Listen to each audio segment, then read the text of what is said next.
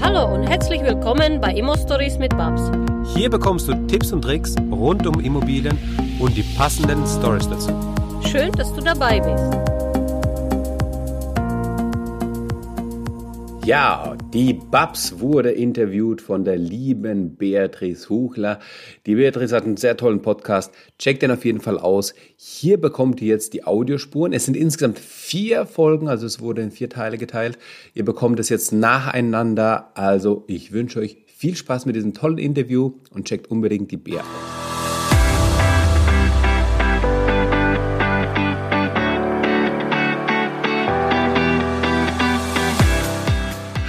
Und herzlich willkommen beim Podcast Glücksgefühl, dein Podcast von Herz zu Herz. Mein Name ist Beatrice Huchler. Schön, dass du da bist. Ich wünsche dir hiermit viel, viel Freude bei der kommenden Podcast-Folge. Hallo und herzlich willkommen zu einer weiteren Podcast-Folge. Heute habe ich ein spannendes Interview für euch. Und zwar habe ich einen ganz besonderen Gast hier bei mir, die liebe Babs Steger. Eine wahre Ikone in der Immobilienwelt und was sie sich da schon alles aufgebaut hat mit über 300 Einheiten, wirklich Chapeau. Heute ist sie hier und ich bin schon ganz gespannt, was sie alles weiß, was sie alles uns zu erzählen hat. Und ja, zunächst einmal herzlich willkommen, liebe Babs. Hallo Bea, vielen Dank, dass ich bei dir sein darf. Danke, danke. Ja, zunächst einmal, wie geht es dir?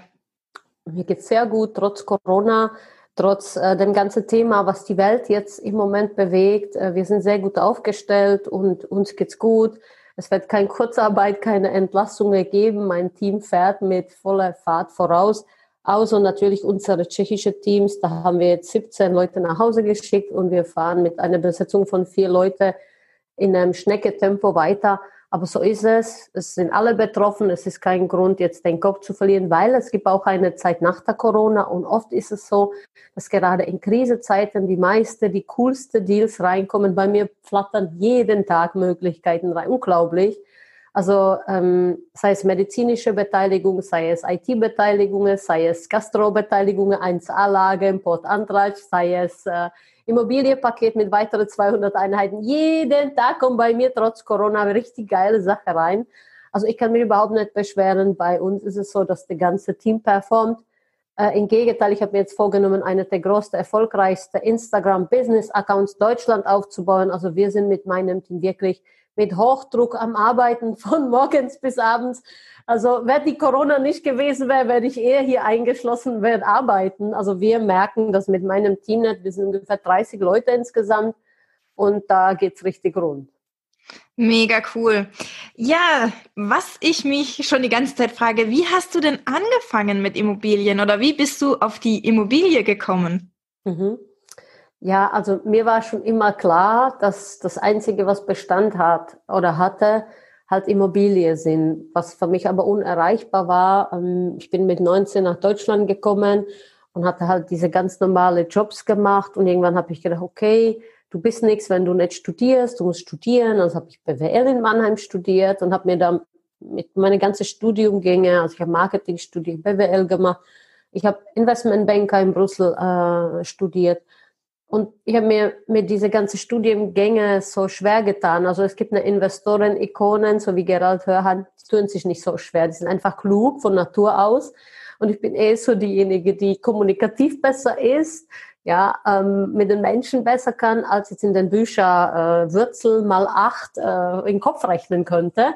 Das kriege ich einfach nicht hin, bin zu doof und ich habe immer den Taschenrechner geliebt, also schon in meinen Schulzeiten äh, tue ich mir da echt schwer. Und irgendwann habe ich halt alles fertig gemacht. Ich bin ja mega zielstrebig und ähm, musste für mich so rausfinden, dass diese typische Leitplanken des, des Lebens, studier mal, mach Konzernkarriere und werde dann erfolgreich. Also ich habe ab 30 Jahren dann irgendwann 10.000, unter 10.000 netto habe ich nie verdient. Also ich habe schon eine Karriere gemacht, wirklich sehr, sehr große Karriere, hatte sehr viel Geld verdient.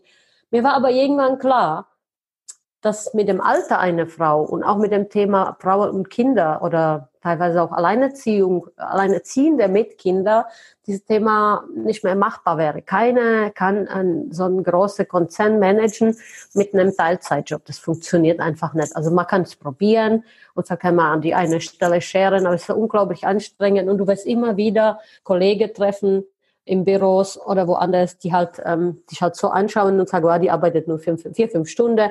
Ja, dass du das in vier, fünf Stunden mega gut hinkriegst, das sehen sie natürlich nicht. Und irgendwann hatte ich halt keinen Bock auf diese ganze Hamsterrad und auf diese ganzen mhm. Leute. Und ich bin ein Mensch, das sich unglaublich ungern rechtfertigt. Also die, die mich kennen, die wissen, oh, die Box, die sagt, was sie will, die sagt, was sie denkt.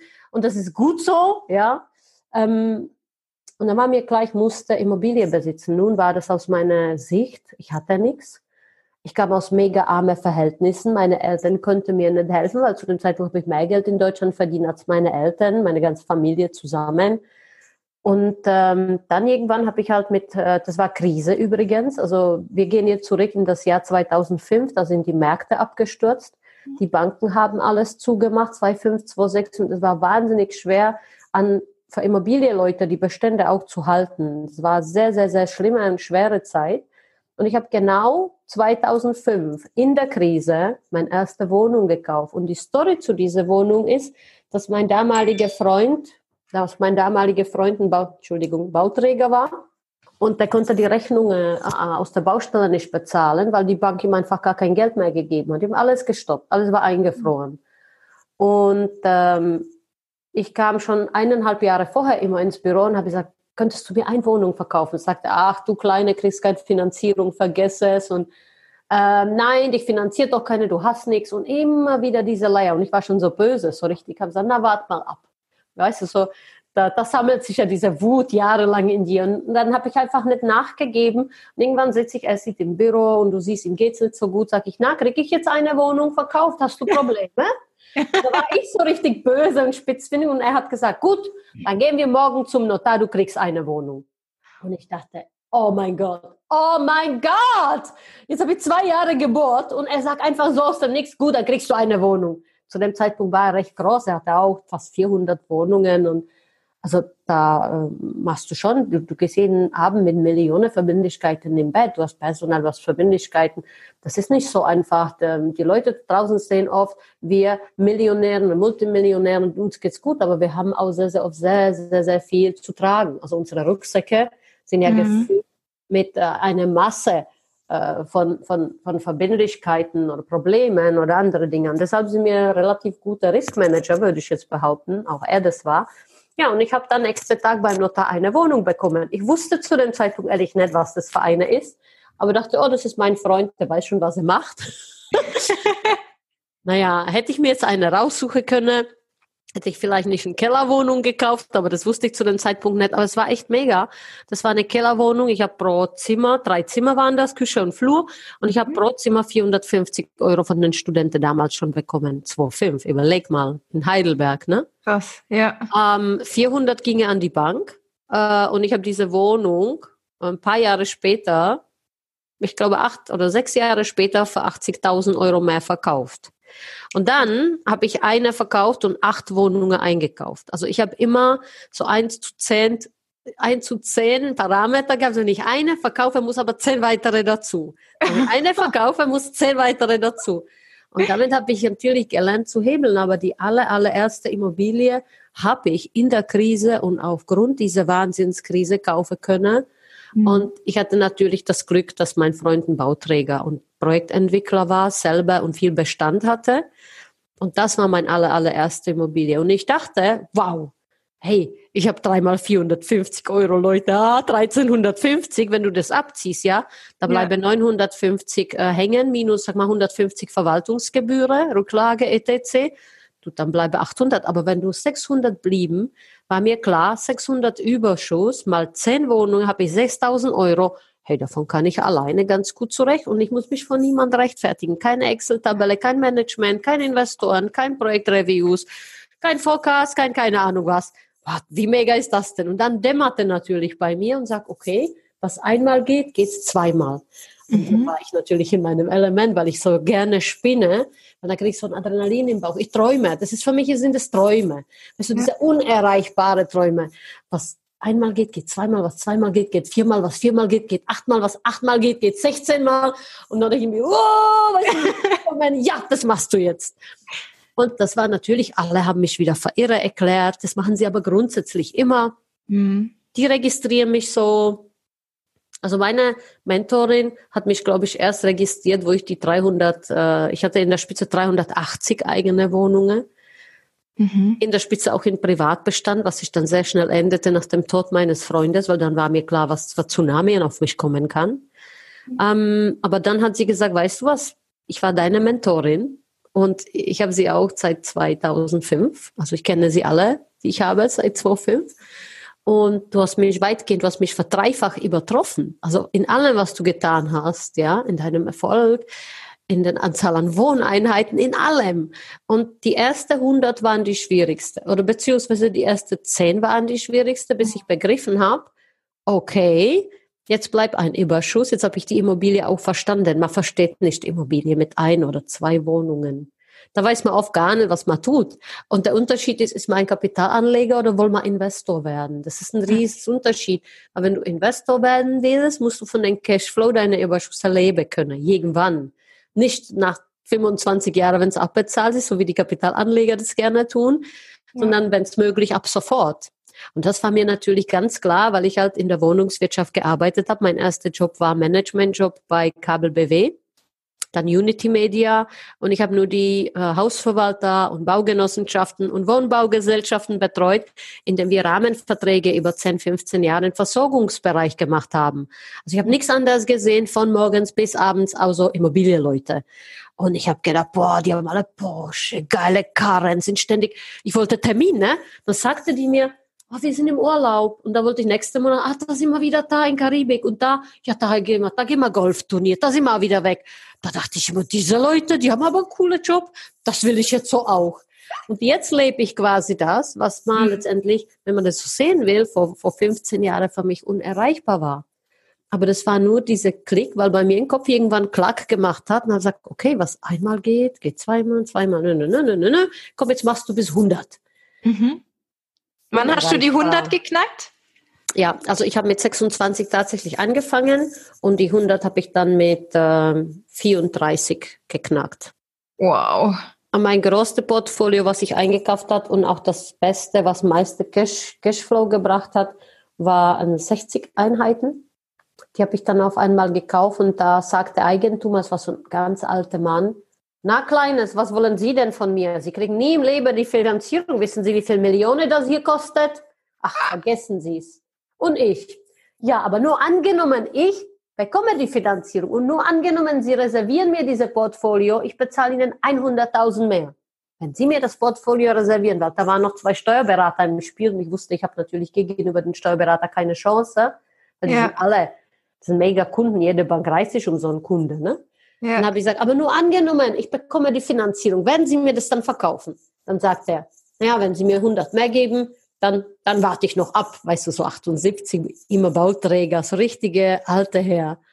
Ja, und irgendwann kam ich mit der Bestätigung der Finanzierung und habe gesagt, ähm, lieber Herr Anders, schauen Sie mal hier, Bestätigung der Finanzierung, Ihre 100, ich habe 100.000 mehr draufgelegt, aber mir war klar, dass die Immobilie wahnsinns äh, steigen werden. Das war 2012, ne?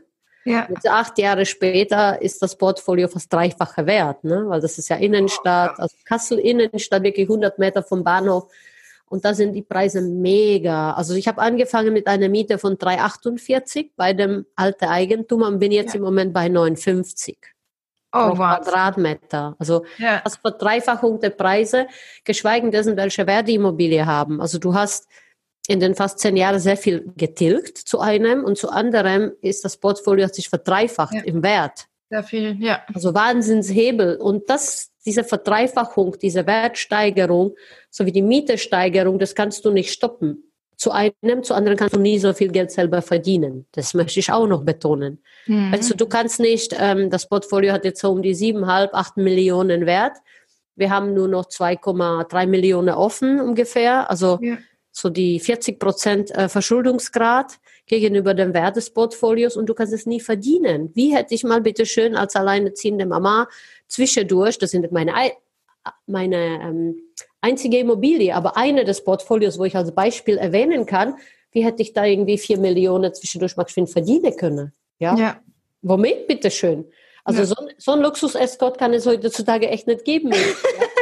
Also wirklich, das geht nicht. Das geht, dieser Hebel funktioniert wirklich nur mit Immobilie und ähm, innerhalb von zehn Jahren. Und es wird immer, jetzt umso mehr, auch in der Krise, wird es den Leuten klar, dass die Immobilie das Einzige, was Bestand hat, weil alle diese Leute, die vielleicht Managementjobs haben, die gut verdient haben und die vielleicht in die Kurzarbeit geschickt werden oder ähm, letztendlich nicht mehr ihre Job machen werden, dann wird jetzt bewusst, oh, hätte ich doch mal meine zehn kleine Apartments, wo Leute drin mhm. oh, hätte ich doch noch mal einen Überschuss von zwei, drei, vier, fünf, sechs, siebentausend Euro, oh, das wäre vielleicht doch gut, äh, weil ich wäre nicht so abhängig von meinem Arbeitgeber. Und das ist das, was ich immer wieder predige. Jeder kann seinen Job weitermachen, aber es wäre wünschenswert, wenn er dazu zählt, seine eigene Immobilie hat.